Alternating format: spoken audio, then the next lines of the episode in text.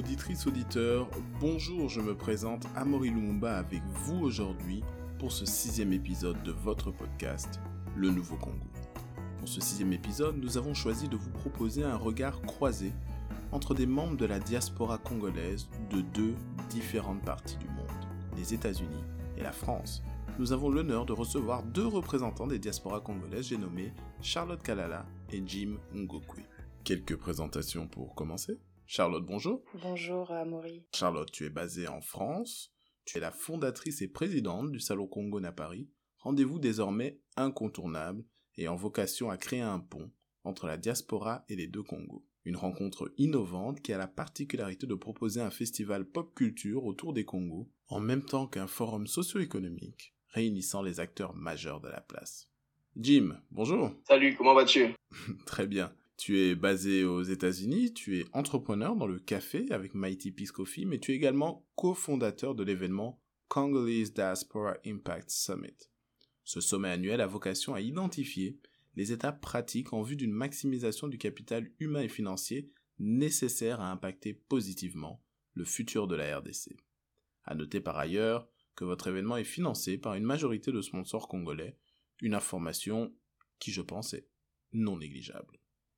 Alors, avant de rentrer dans le vif du sujet, peut-être rapidement faire un, tour d'horizon. Vous, vous connaissez l'actualité, c'est un petit peu répétitif, mais j'ai quand même envie de, commencer par la Charlotte, la Covid-19, est-ce que ça a eu un, impact sur ton activité? Comment est-ce que tu as fait en sorte de t'adapter aux circonstances? Il faut savoir que le secteur événementiel euh, et culturel est fortement touché par le Covid. Je, me, je m'entête à dire le Covid, je refuse de le féminiser. Donc euh, ça a un impact considérable parce qu'aujourd'hui les événements sont totalement annulés. La seule option que nous avons, c'est de pouvoir mettre en place des événements euh, digitaux, virtuels. Ce n'est pas encore ancré vraiment dans les habitudes de la diaspora euh, africaine en règle générale et encore pire congolaise. Donc c'est vrai que c'est assez, c'est assez difficile. Toutefois, on a su rebondir en mettant en place d'autres petites astuces pour permettre de toujours connecter la diaspora au Congo. Ok, alors peut-être avant de me tourner vers Jim, si on pouvait avoir une précision, pourquoi les deux Congos? Pourquoi les deux Congos? Tout simplement parce que quand on a commencé, il y avait cette rivalité entre les, deux Congos, Congo-Kinshasa, Congo-Brazzaville. Personnellement, j'en avais assez un petit peu de voir un même peuple. Pour moi, je considère que c'est un même peuple qui se bagarre pour des futilités. Et euh, je me disais tout simplement que, au lieu de se diviser, que notre génération puisse faire partie de ceux qui rassemblent que notre génération puisse faire partie de ceux euh, qui mettent en avant les points positifs plutôt que les points négatifs, ayant des personnes qui ont de la famille euh, d'un côté, de l'autre côté, c'est trop compliqué en fait que nous aussi on rentre dans ce jeu-là. Donc je voulais vraiment montrer le Congo fort, le Congo résilient, le Congo qui gagne, et ce Congo-là, c'est le Congo Kinshasa et le Congo Brazzaville ensemble. Pour moi, c'est une même famille, donc il n'était pas concevable de les dissocier. C'est vrai que c'est difficile de faire les deux ensemble, mais euh, je pense qu'ensemble, on est une force plutôt que divisée. Jim, peut-être nous dire deux mots sur comment les choses se sont passées de ton côté? Oui, donc euh, à part euh, Congolese Diaspora Impact Summit, je suis aussi entrepreneur, donc associé gérant de Mighty Peace Coffee. Comme je l'ai dit, on importe le café congolais aux USA. Et donc avec Covid-19, donc il y avait un petit ralentissement au début, mais les gens boivent le café, même s'ils ne vont pas dans les coffee shops, ils boivent le café toujours. quoi. Donc c'est à nous de, de rester innovants et trouver des nouvelles, des, nouvelles manières de, de, faire la promotion de notre café. Dans ce contexte, donc il y a un ralentissement au début, mais maintenant c'est question de rester innovant. Et par rapport à CDIS, et donc euh, on doit aussi continuer à innover. Nous avons commencé à organiser plus d'événements virtuels, comme Charlotte l'a dit au début aussi. Nous faisons la même chose dans, dans ce sens. Et notre prochain sommet qui aura lieu en septembre, ce sera un modèle hybrid. Donc, on compte avoir une partie online mais aussi on veut avoir des, personnes à Washington DC en personne. Donc on, espère que d'ici là, il y aura les gens, les gens seront vaccinés et qu'il y aura des, mécanismes plus, euh, plus simples et clairs pour qu'on puisse se réunir sans prendre de risques. Donc la vision en ce moment, c'est d'être innovant et de faire un, sommet hybride digital et en personne. Alors c'est peut-être le, le, moment de revenir sur ton expérience, hein, Charlotte, parce que tu as dû faire face à l'organisation d'un événement en plein contexte de, Covid. Alors, est-ce que tu peux nous en parler un peu? Ah, cet épisode. Alors, comment ça s'est passé? C'est vrai que pendant le Covid, on s'était dit, ok, pas de souci, la France, c'est un pays très développé. impossible qu'on laisse le secteur culturel et événementiel à l'abandon comme ça.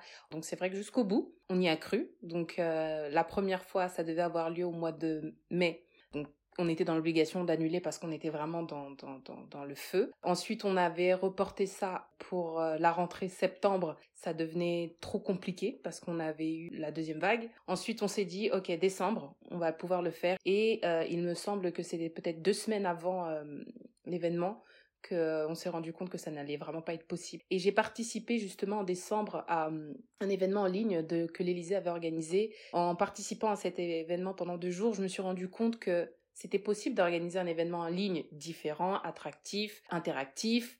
Et donc je me suis dit, bon, dans le cas où ce n'est pas possible d'organiser l'événement en physique, on va le faire en ligne. Au départ, c'était prévu de faire juste un Zoom. Plutôt que juste de proposer un rendez-vous Zoom, je voulais vraiment proposer une nouvelle expérience, aussi bien pour nos intervenants que pour euh, tous les différents internautes. Et euh, ça a été difficile, mais euh, je suis très satisfaite au final du résultat parce que les interventions étaient pertinentes tout ce qui a eu euh, lieu était, euh, c'était vraiment top.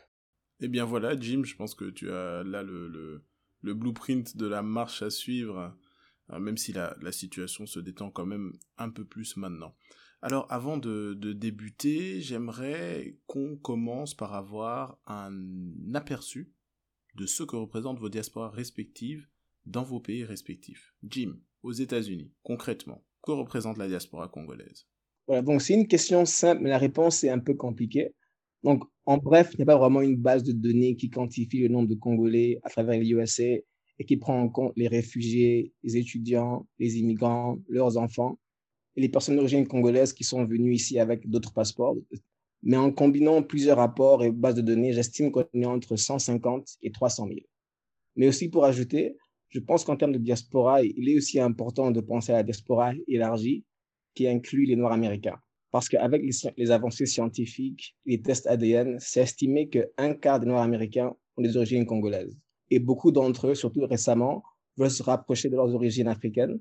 Et comme on l'a vu avec le Year of Return au Ghana il y a deux ans, il y a beaucoup de Noirs américains qui veulent rentrer en Afrique et retrouver leurs racines et leurs origines.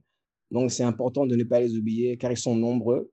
Ils peuvent être des alliés importants pour notre pays et à peu près 10 millions d'entre eux. Quoi.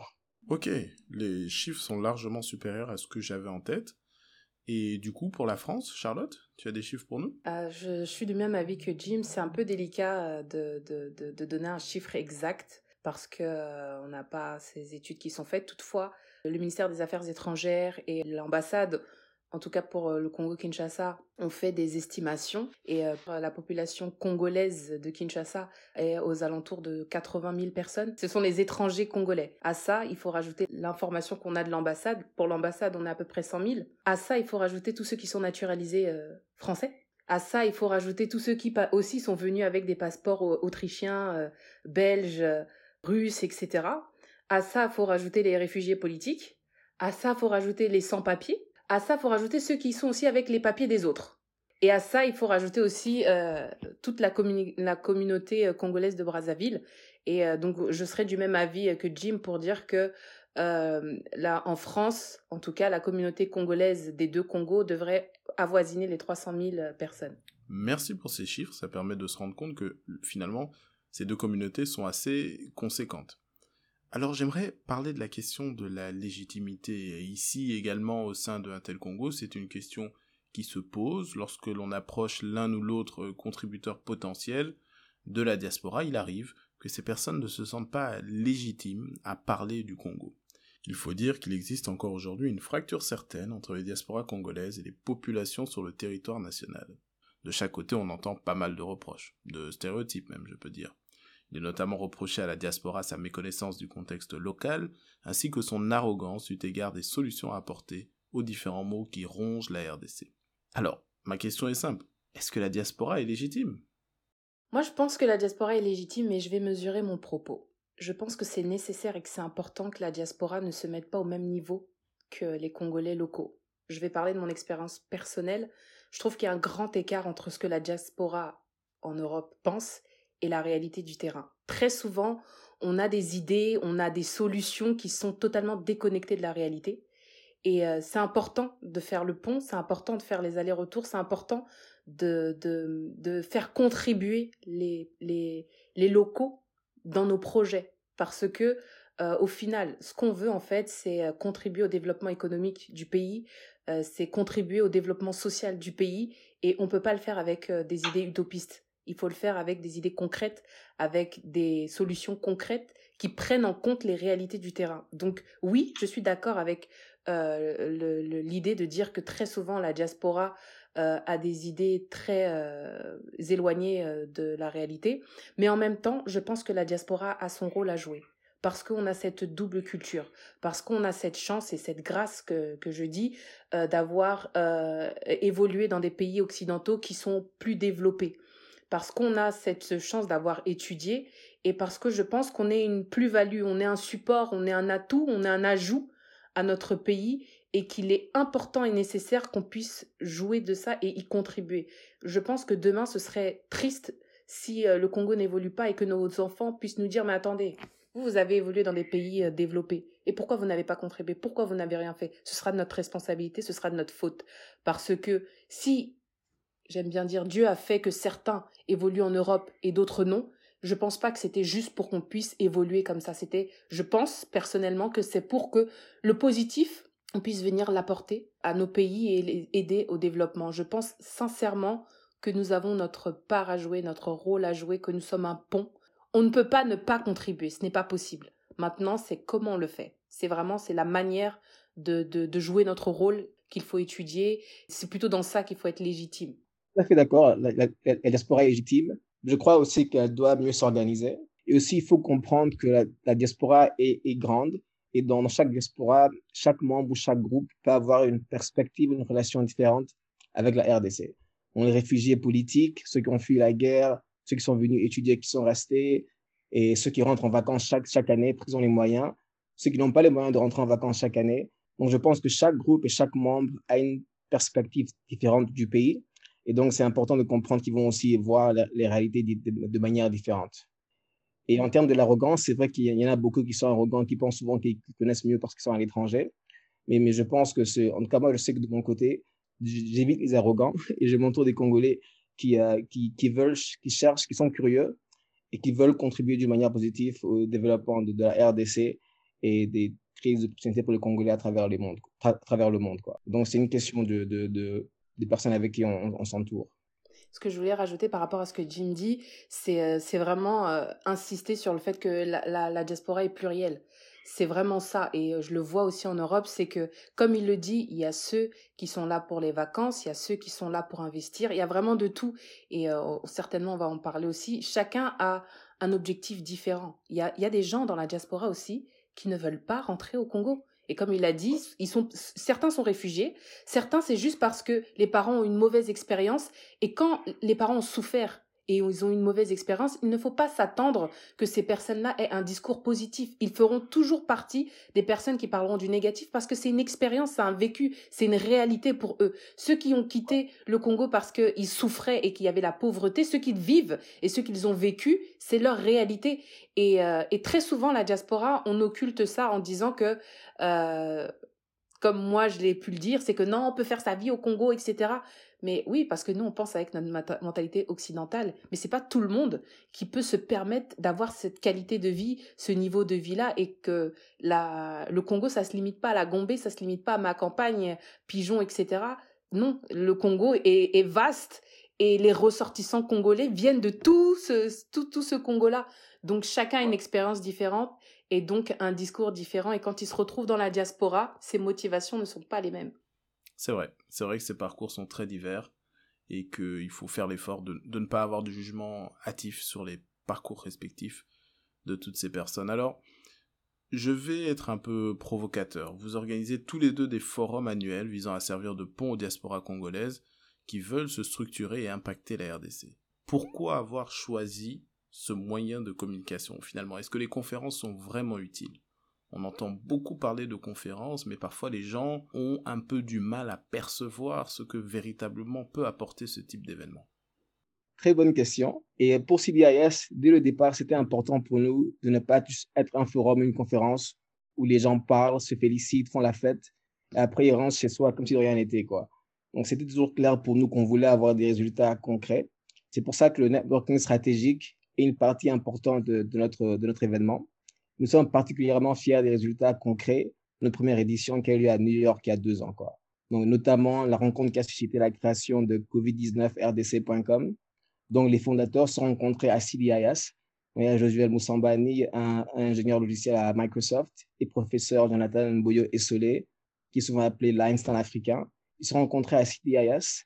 Et après, quand le Covid-19 a, a, a, commencé, ils se sont réunis et ils ont lancé euh, leur ONG ils ont levé 10 000 dollars pour acheter des imprimantes 3D qui sont utilisées pour fabriquer des, euh, des visières qui sont distribuées gratuitement aux hôpitaux à Kinshasa, Lubumbashi et à Goma.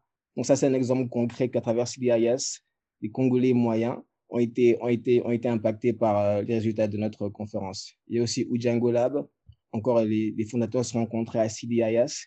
Ils ont formé une agence de services IT qui accompagne Okapi Mobile, une compagnie qui fabrique des téléphones portables dont le fondateur est congolais. Et donc, juste des exemples, euh, juste des, deux exemples qui montrent que pour nous, c'était important d'avoir des résultats concrets, donc d'avoir des témoignages des personnes qui ont, euh, qui ont eu des succès et des initiatives qui, qui ont été créées, conçues à travers CDIS. Parce que comme tu dis, c'est facile de parler, de penser qu'on travaille, mais après, rien n'est fait. Alors que pour nous, le suivi était important. C'est pour ça que nous sommes très fiers des résultats dont je viens que je viens de citer. Et de ton côté, Charlotte, Congo à Paris, un, forum de plus?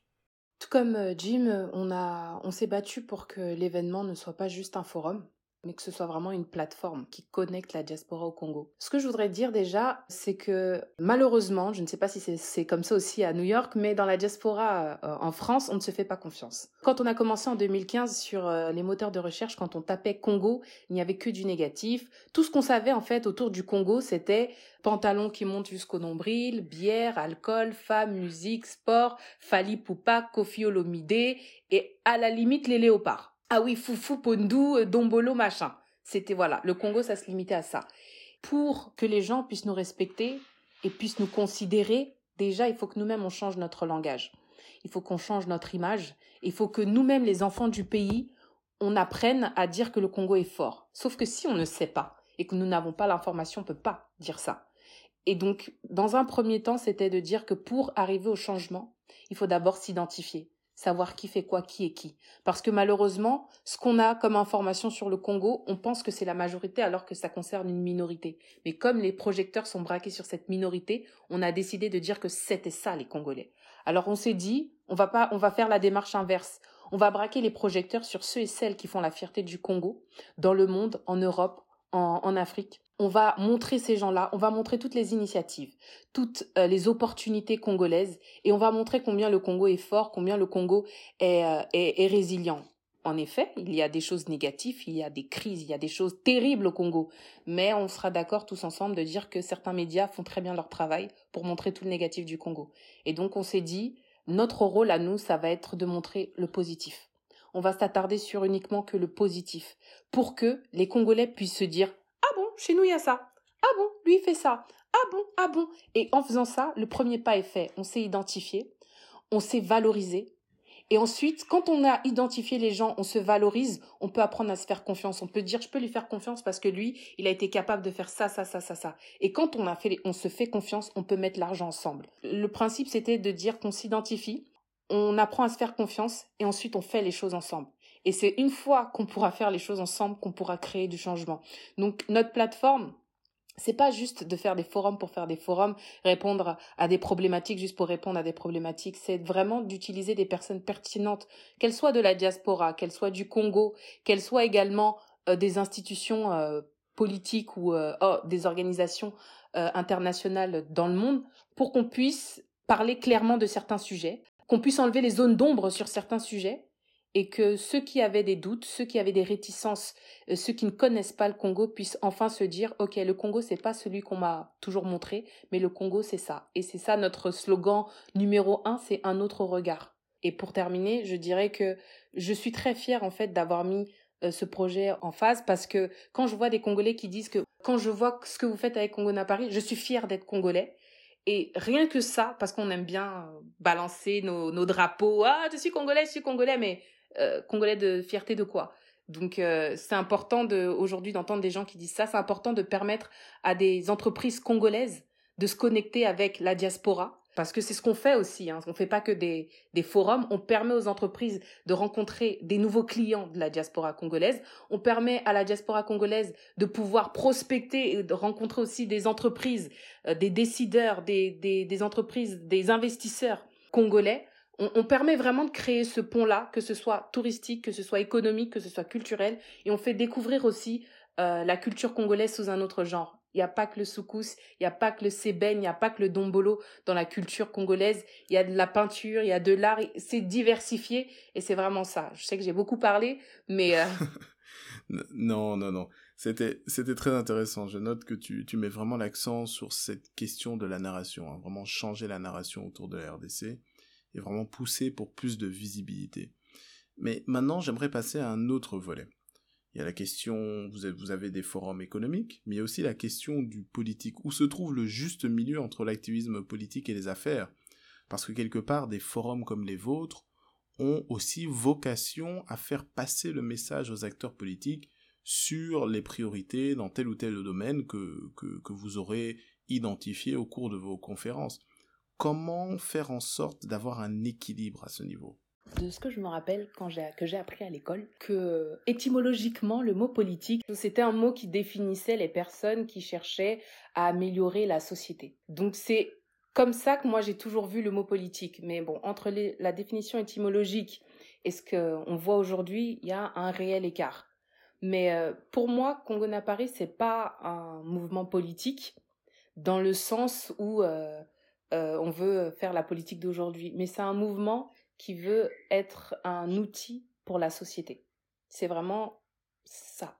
Maintenant, on est totalement apolitique, mais on se positionne au milieu. On est la voix qui dit que on n'est ni de droite ni de gauche, mais on est pour le Congo. J'aime bien répondre comme ça parce que que ce soit à gauche ou à droite, toute personne qui est prête à apporter euh, qui est prête à apporter en fait sa pierre à l'édifice pour faire avancer, pour euh, faire avancer le Congo, on lui laisse sa place en fait. On n'a pas de parti pris et je ne rentre même pas dans les débats politiques en ce qui concerne Congo Paris. Après moi, Charlotte, mes convictions politiques, etc., c'est autre chose que je ne mélange pas, en tout cas que j'essaie de ne pas mélanger euh, dans le projet. Et j'ai des collaborateurs qui sont toujours là pour me dire, ma cocotte, ça là, Madame la Présidente, ça, là, c'est, je pense que ça, c'est vos, vos ambitions à vous personnelles et ça, c'est vos influences à vous. Toutefois, si nous devons rester justes, je pense qu'il est nécessaire et important de ne pas poster ça, de ne pas dire ça. Si tu veux dire ça, c'est mieux de dire ça en tant que Charlotte sur ton truc à toi. Donc, sur la question politique, bien sûr que euh, faire des affaires aujourd'hui, hein, je, je, je me rends compte qu'on ne peut pas faire des affaires sans, sans la politique. Beaucoup disent mais si, c'est possible. Oui, jusqu'à un certain niveau. C'est exactement ça, et je, pense que tu as compris le sens de, ma question, parce que toutes ces personnes qui veulent faire des affaires en RDC, elles ont besoin d'un cadre favorable. Alors, comment porter toutes ces doléances auprès des, dirigeants politiques? Il existe au Congo euh, des associations, je vais parler de la FEC, et je pense que ce qui est important, c'est le réseau aussi. Euh, une fois qu'on a un bon réseau, il y a des difficultés qu'on ne va pas forcément traverser, et les gens qui vont dire oui, euh, j'ai été dans le bureau de tel euh, Mokonzi, et puis j'ai attendu. En fait, t'es pas obligé d'aller jusqu'à cette personne-là. Tu peux aussi faire la voie normale, classique, et euh, tu vas peut-être prendre plus de temps et tu vas peut-être pas avoir besoin de corruption. Mais euh, si tu as un bon réseau, tu vas aussi atteindre tes objectifs. Donc, je suis un peu mitigée sur cette question de politique et affaires parce que en soi c'est vrai et en soi c'est pas vrai. Donc, je vais laisser Jim Ouais, donc CDS, nous avons décidé dès le départ d'être apolitique. Donc nous, évitons la politique et donc les élections, les politiciens, les partis politiques ne sont pas des sujets, des priorités que, que nous discutons. Nous, nous, voulons nous focaliser sur l'impact social, la santé, l'éducation et le commerce. Mais comme on le sait tous, c'est tous ces piliers sont aussi affectés par la politique. Mais malgré cela, nous, nous préférons éviter la politique et euh, je pense que chacun a un rôle à jouer, mais la politique ne fait pas partie du nôtre parce qu'on sait que ça divise. Et surtout, pour donner un exemple, avant Siderias, dont je dirais peut-être six mois avant la première édition, j'étais à Washington DC avec un événement organisé par une sénatrice américaine sur le Congo. Et elle voulait organiser une mission de, un, un trade mission au Congo Donc, c'était celle qui avait modéré la, conférence. Et il y avait euh, l'ambassadeur du Congo et un porte-parole de Kabila qui était aussi invité. Ça a mal tourné. en bref, à la fin, l'ambassadeur et le porte-parole du président ont quitté. Quoi. Donc, ils sont, ils sont quittés en, plein milieu. Et donc, je pense que ça a montré qu'en ce moment, en tout cas, on n'est pas prêt à avoir une discussion sur la politique sans les émotions. Et comme on sait qu'on a beaucoup à faire du point de vue social, euh, affaires, santé, nous préférons éviter la politique et se concentrer sur ce qu'on peut, ce qu'on peut contrôler. Et peut-être plus tard changer ça. Mais en ce moment, je ne pense pas qu'on est prêt à avoir une discussion sérieuse sur la politique parce que je l'ai vu de mes propres yeux. Ça, ça tourne mal quand il les Congolais et la politique, du point de vue de la diaspora en tout cas. Est-ce que dans tes événements, tu peux faire contribuer euh, l'ambassadeur? Ou est-ce que par exemple sur une problématique euh, business, tu pourrais faire venir un, politique euh, business parce que il y a, y a sur certaines sur certains sujets où on peut discuter entre nous mais le dernier mot appartient aux politiques donc est-ce que tu pourrais tu serais prêt ou est-ce que ça se fait déjà euh, d'en faire intervenir euh, les décideurs ultimes sur certains sujets? Décideurs, oui, mais, politiciens, non. Par exemple, pour la première édition, on avait invité l'ambassadeur à, venir juste écouter, mais pas à parler. Quoi, parce qu'on sait que si on, invite à parler, ceux qui sont contre le régime peuvent, mal prendre ça, quoi. Et on veut pas, on veut pas de, on veut pas de, on veut pas de chaos dans nos événements, donc on a évité ça. Et si, par exemple, quelqu'un de la FEC qui peut venir expliquer les réalités du, du commerce au Congo, donc ça, on pourra l'inviter, mais pas nécessairement, disons, le, le ministère de l'économie, par exemple. Je pense que ça va créer trop de divisions et trop de, trop de chaos. Je sais pas comment on va faire, mais en tout cas, il faut qu'on arrive au niveau où, euh, où euh, on peut très bien inviter deux personnes politiques de partis euh, de l'opposition comme euh, du parti au pouvoir qui puissent venir discuter d'un même sujet sur une même table ronde et euh, avec la diaspora pour et contre. Je ne sais pas comment on va faire, mais je pense qu'à un moment donné, il faut qu'on arrive à, à ce niveau-là. Tout à fait, à un moment donné. Alors, sur cette question de maturité politique, l'Éthiopie et le Ghana, pour ne citer que d'ailleurs, ont développé des fonds d'investissement pour leurs diasporas respectives. Et Jim, tu en parlais lors d'une de tes récentes contributions pour Intel Congo. Ces plateformes permettent aux diasporas d'investir dans leur pays d'origine depuis leur pays de résidence en toute transparence. Globalement, qu'est-ce que ça vous évoque, ce type de mécanisme? Est-ce que vous pensez que c'est envisageable en RDC tout à fait, c'est envisageable, mais je crois que ça commence avec la confiance. Et j'ai fait des petits sondages informels de ce côté. Je dirais que la moitié des personnes à qui j'en ai parlé ont dit que ça ne marcherait pas avec les Congolais à cause de la culture congolaise, les divisions, la corruption, le secteur financier et, banque, et, banque, financier et, bancaire. Quoi. Donc, mais l'autre moitié pense que c'est une très bonne idée et serait prêt à investir, à s'y donner. Quoi. Donc, je pense que ça peut marcher. Et il faut aussi qu'il y ait une équipe solide et forte qui connaît la finance, qui a un bon réseau dans la diaspora et en RDC et des partenaires locaux qui vont les soutenir. Quoi. Dans le cas de l'Éthiopie, par exemple, le gouvernement a été impliqué et impliqué toujours c'est très transparent. Est-ce que notre gouvernement congolais peut être si transparent que ça? Pourquoi pas? Donc, j'espère. Je sais que c'est possible, c'est envisageable. Si le Ghana l'a fait, l'Éthiopie l'a fait, beaucoup de pays le font, c'est parce que c'est possible. Et, et par rapport à la RDC, je pense que s'il y a la confiance, la confiance entre nous et aussi avec euh, nos institutions financières, ça pourra marcher, ça pourra avoir un impact très important. Donc, je reste optimiste et j'espère qu'il y aura juste euh, des leaders qui vont s'y mettre et, et, prendre ça parce que c'est un grand projet, c'est très ambitieux. Mais si ça marche, ça va avoir un impact très important euh, au, pays, quoi. Donc, j'espère qu'il y aura, il y a des gens qui, qui écoutent ça et qui, ont cette idée et qui vont mettre ça en marche. Euh, je, suis du même avis que Jim, c'est exactement la même chose euh, ici aussi en Europe. Toutefois, je sais qu'il existe un fonds d'investissement euh, congolais qui a été mis en place par le réseau Makutano. Donc, on voit qu'il y a quand même des, choses qui sont faites, mais encore une fois, ça fonctionne parce que c'est au sein d'un réseau de personnes qui se connaissent, qui se font confiance, et c'est pour ça que ça marche. Donc, c'est vraiment ça. Ce réseau peut exister que s'il y a de la confiance et euh, si ça a marché, moi je dirais au-delà de la confiance, c'est important euh, que les gouvernements s'impliquent parce que en ce qui concerne le Congo, il y a énormément de secteurs dans lesquels on peut faire participer euh, la diaspora. Je pense surtout au secteur de l'agriculture. C'est un vaste secteur, il, y a tellement à faire et on a tellement besoin de la contribution de la diaspora. Mais le problème, c'est ça, c'est qui sont les interlocuteurs crédibles, fiables en face, qui va s'occuper de l'argent, qu'est-ce qu'on va faire, la transparence. Donc, euh, euh, je suis aussi optimiste.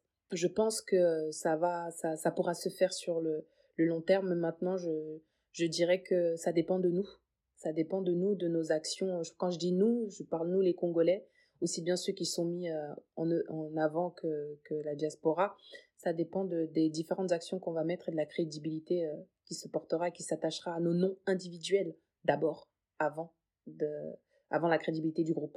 Très bien, alors nous arrivons à la fin de cet épisode. Mais avant de vous laisser vaquer à vos occupations, j'aimerais qu'on justifie le, titre en revenant sur une, sur une question. Fondamentalement, et de vos expériences propres, est-ce que vous avez observé une vraie différence entre les diasporas francophones et les diasporas anglophones? Vous savez qu'on a l'habitude de dire que voilà, les diasporas francophones sont peut-être un peu plus philosophes, un peu plus politisées, et que les diasporas anglophones, elles, sont un peu plus entreprenantes, côté business, etc. On a l'impression qu'un mur les sépare. Qu'est-ce que vous en pensez? Moi, personnellement, je ne fais pas très attention à ce que les gens disent euh, des diasporas. C'est vrai qu'au départ, quand je suis rentrée dans, dans, dans, dans, ce projet Congo Paris, je faisais très attention à ce que les gens disaient parce que c'était important de savoir où est-ce qu'on va. Et puis quand j'ai compris que euh, la diaspora congolaise, c'est une diaspora très complexe, c'est-à-dire qu'une vérité peut être une vérité générale bâtie sur un mensonge, une supposition ou l'idée de quelqu'un.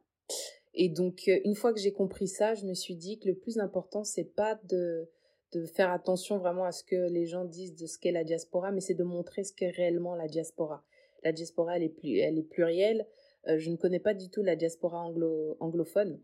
Et je pense que c'est important aujourd'hui. Euh, je trouve que ce, rendez-vous, il est très important pour pouvoir se connecter avec Jim euh, et euh, pouvoir dire que bon ben je, ne sais pas en fait ce qui, se passe dans la diaspora anglophone tout ce qu'on sait c'est ce qu'on voit sur les réseaux sociaux mais ce qu'il y a concrètement réellement je, je, pense à mon humble avis que c'est trop peu médiatisé trop peu partagé et est-ce que on peut définir une diaspora par rapport à ce qui se passe sur les réseaux sociaux? Je, ne sais pas donc moi mon avis personnel c'est que euh, je ne vais pas m'aventurer à dire que la diaspora anglophone est X ou la diaspora anglophone est Y parce qu'en fait, je ne la connais pas et je pense qu'on est nombreux à ne pas réellement la connaître. Et encore une fois, je dirais que ce n'est pas une minorité qui doit faire une vérité. Ouais, je suis, je suis d'accord avec ce que Charlotte a dit.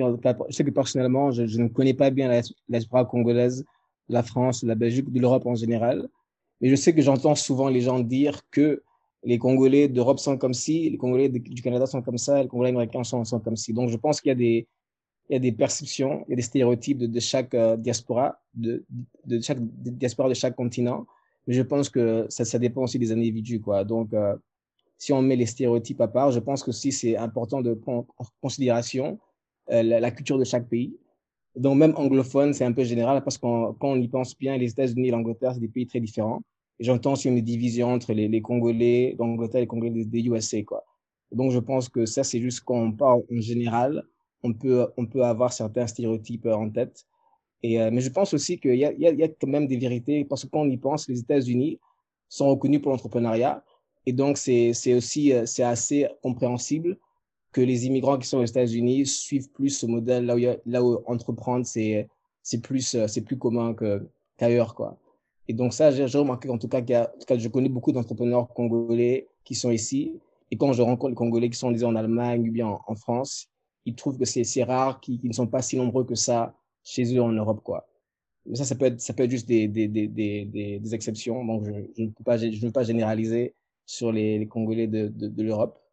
Je pense que c'est important aussi de, de parler de, de langue et, et le, le, rôle que la langue joue dans, dans le mur dont tu parles, quoi parce que je, je pense que euh, l'anglais reste la langue des affaires. Peut-être que ça va changer dans 50 ans, ça, ça sera le chinois. En ce moment, c'est l'anglais. Et donc, je pense que ceux qui ne parlent pas l'anglais ont des opportunités. Mais aussi, la, la, RDC reste un pays francophone. Et donc, les Congolais qui ne parlent pas français perdent aussi beaucoup, quoi. Et donc, je crois que ce sera important que les, pour, pour vraiment tisser ces liens entre les diasporas du, continent, faudrait qu'on parle les mêmes langues. Que, par exemple, dans CDIS, par exemple, moi, je parle français, mais le reste de mon équipe ne parle pas seulement français. Donc, je dirais que la moitié des, membres de notre communauté ne parlent pas français. Et donc, c'est euh, parce qu'ils ont grandi ici, bien ailleurs, mais donc le français, c'est pas vraiment une langue qui part chez eux. Et donc, euh, mais je les encourage à apprendre le français, surtout s'ils veulent rentrer en RDC et faire quelque chose. Parce que même si l'anglais, c'est la langue des affaires, le Congo reste un pays francophone. Et donc, je pense que la, la, la, langue qu'on parle, les langues qu'on parle, sont, euh, jouent un rôle dans le, le manque de connexion et des fois ces divisions et ces perceptions qu'on a l'un des autres, les uns des autres. Très bien, bah écoutez, merci beaucoup pour cet entretien. Je vais peut-être vous laisser l'opportunité de, de dire un dernier mot. Je trouve que l'initiative est très bonne. J'ai souvent été abordée par euh, des responsables d'associations, d'organisations aux États-Unis, euh, au Canada, à Londres, etc. Les réponses que j'ai souvent dit aux gens, c'est que organiser un événement, c'est bien, rassembler les gens, c'est sympa, mais il faut vouloir aller plus loin. Faire un événement, on est tous capables de faire des événements. Gérer euh, la plateforme derrière, euh, apporter une plus-value, euh, apporter du changement, c'est ça le plus difficile. Et surtout qu'on se mente pas. Hein. Jim, tu ne me contrediras pas. quand on fait des forums, etc., c'est pas gratuit. Donc Jim est, est, est, sponsorisé. Nous, on a attendu très longtemps avant d'être sponsorisé. Je sais pas c'est quoi les budgets de tes événements, mais nous, on est sur des budgets à 80 000 euros. Les amis, les 80 000 euros, faut les sortir en fait faut les sortir et c'est pas toujours des sponsors. Et, euh, et lorsqu'on veut mettre en place un projet pour euh, une nation, un projet pour, pour du changement, il faut être prêt à se sacrifier financièrement, physiquement, en termes aussi de, compétences. Il faut être prêt à, se donner, en fait, à donner un peu de son temps, de soi dans son projet pour que ça puisse aboutir. Et parfois, on, on, rencontre des échecs, etc. Mais euh, faut pas lâcher. Et euh, la force, je pense, de nos plateformes, ça va être sur la durée. Ça va être sur la durée de ne pas lâcher malgré euh, toutes les adversités qu'on va pouvoir rencontrer.